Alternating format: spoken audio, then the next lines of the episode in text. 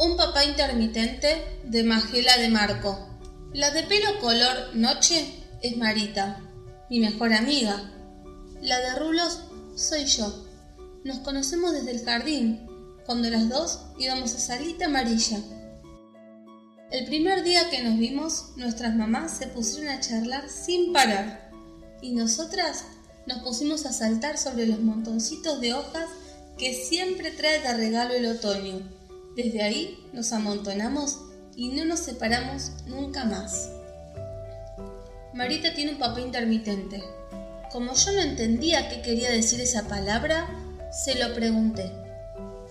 Es un papá que a veces está y a veces no, que aparece y desaparece, que se prende y se apaga, me explicó.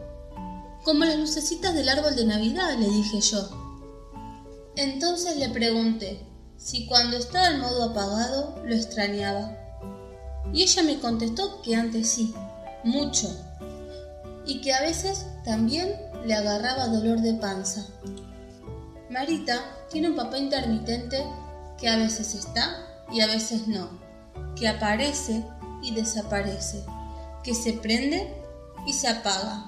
Hay días en que la ausencia de su papá aplasta más que un elefante y ocupa todo el cuarto. Por suerte Marita también cuenta con su mamá, con sus amigos y con una técnica especial para superar esos días. El libro en su contratapa nos deja el siguiente mensaje. Encontrale la vuelta a lo que te enoja o te pone triste y transformalo en algo que te ayude a crecer.